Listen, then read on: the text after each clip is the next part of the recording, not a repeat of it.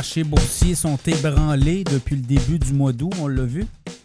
Les euh, performances, les rendements sont, euh, on va dire, faméliques depuis le début du mois d'août. Par contre, depuis le début de l'année, si on regarde les rendements du Nasdaq au niveau des technologies, on a quoi? On a près de 29-30% d'avancée à peu près, là, euh, grosso modo. et ça fait en sorte que du côté du euh, SP 500, quoi, 15% d'avancée, 14-15 Je regarde TSX, à peu près 1 point, près de 2% Même chose pour le Dow Jones, un petit peu plus haut euh, dans le cas du Dow Jones, mais euh, donc c'est pas une mauvaise année pour les marchés boursiers dans la mesure où on s'attendait vraiment à une hécatombe, donc beaucoup de surprises. Là, évidemment, le mois d'août, ben, il y a des gens qui ont pris leur profit aussi, toutes sortes de données qui arrivent, l'inflation qui repart vers le haut.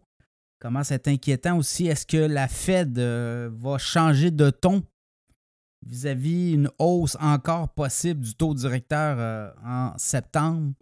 Donc, vous voyez, là, il y a des euh, équations qui s'accumulent. Le marché, quand même, le, marché de l'emploi aux États-Unis va très bien et les salaires aussi augmentent. Donc, tout ça fait, donne des munitions à Jérôme Powell, le grand patron de la fête, pour peut-être continuer à avoir un discours très hawkish, comme on dit, très euh, interventionniste par rapport peut-être à une relâche. Et on a eu quand même des signaux euh, en ce sens euh, dans son discours. Jackson Hole, où là, on semble vouloir continuer à vouloir mater l'économie, c'est-à-dire contrôler l'inflation, contrôler les coûts d'emprunt en augmentant justement, en donnant encore plus de, mal à ces entreprises et euh, aux particuliers pour emprunter.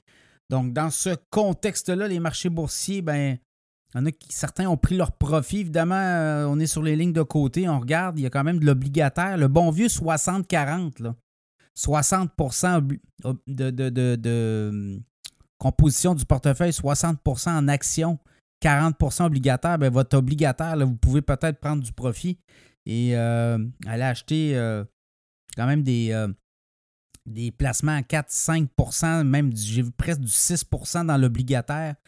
Donc, il y a des CPG. Je ne vous dis pas d'acheter certainement des CPG, là, ça peut être quand même aussi plafonné en termes de rendement, mais quand même, euh, il y a euh, des, placements, puis on le voit, l'obligataire remonte, donc ça peut être très intéressant de se parquer. Il y a du marché monétaire à 5% autour d'eux. Et en attendant, ben, on fait fructifier les fruits. Évidemment, euh, si on a des titres qu'on a payés plus cher de ce qu'on voit, ben, ça pourrait être une occasion de racheter des titres pour faire baisser le coût d'emprunt, le coût d'acquisition. Enfin, pas le coût d'emprunt, mais le coût d'acquisition, voilà. Euh, et ben, par la suite, ben, évidemment, on manage, euh, on regarde, il y a des titres très intéressants. Le monde bancaire, vous le voyez, les banques canadiennes continuent d'imprimer de l'argent. Banque Royale, hausse des euh, profits. Oui, on va faire des mises à pied. On augmente les provisions éventuelles pour perte sur prêt, mais lorsque tout va se replacer, on va remettre l'argent dans les coffres de la banque, donc ça va encore donner des munitions euh, pour peut-être encore augmenter les dividendes. Je vous le dis, les titres des dividendes, comme les banques canadiennes, c'est des titres à avoir. Donc, vous voyez, ça peut être une. Là, les titres se font brasser beaucoup, puisqu'il y a toute l'histoire avec les États-Unis puis le, secteur bancaire, mais c'est des titres à surveiller. Très, très intéressant. Le pétrole aussi. On a vu euh, quand même euh, des, des moves dans le pétrole et gaz.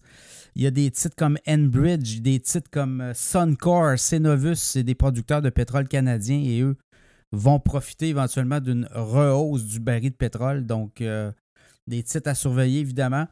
Tout ça dans le contexte où le mois d'août, un mois très difficile pour les marchés boursiers. On regarde un peu les rendements historiques dans les dernières années. C'est très difficile de dégager des, des rendements positifs dans les mois d'août. Et euh, septembre aussi, ça peut être un peu plus difficile. Donc, vous voyez, on entre un peu dans une période de turbulence, mais on avait quand même un très bon début d'année. Donc, il faut s'attendre à peut-être voir le mois d'août ou septembre comme un petit peu plus difficile et peut-être euh, cibler des titres qui peuvent euh, être une occasion d'entrée. Nvidia, vous l'avez vu cette semaine, les profits incroyables. Profits qui. On, atteint, on atteint quasiment 50% des revenus de l'entreprise en profit net. Donc, euh, pour Nvidia, c'est des chiffres encore euh, atmosphériques. Mais là, on va en parler de Nvidia dans le segment cette semaine, dans un segment, donc ça sera à suivre. Encore là, euh, on n'invente rien. La bourse, il du monde, ça monte, ça descend. Mais pour ceux qui sont nerveux, sachez qu'éventuellement, tout ça va repartir vers le haut. Et le signal sera évidemment les banques centrales qui vont nous donner des signaux. Des signaux plus tard que tôt. J'ai comme l'impression peut-être que pour le. Évidemment, si on gèle les taux, et on annonce euh, que euh, pour le mois de septembre, on gèle tout ça. Ben, le signal, c'est qu'il n'y aura plus de hausse après ça par la suite. Alors que si on fait une dernière hausse et au mois d'octobre, on annonce un gel, voyez-vous, là, ça pourrait redonner du gaz dans, dans le réservoir. Donc, tout ça sera à suivre. Mais pour l'instant, les marchés boursiers, euh, ben, il y a des gros joueurs qui prennent leur profit. On parle quand même d'une baisse d'à peu près quoi 4% sur le SP 500 depuis le début du mois d'août. On parle d'une baisse d'à peu près pas tout à fait 6% sur le Nasdaq. Donc, on pourrait peut-être avoir une correction à 10. Est-ce qu'on va se rendre là? C'est euh, la question et c'est surtout ce qu'on va euh, observer au cours des prochaines semaines.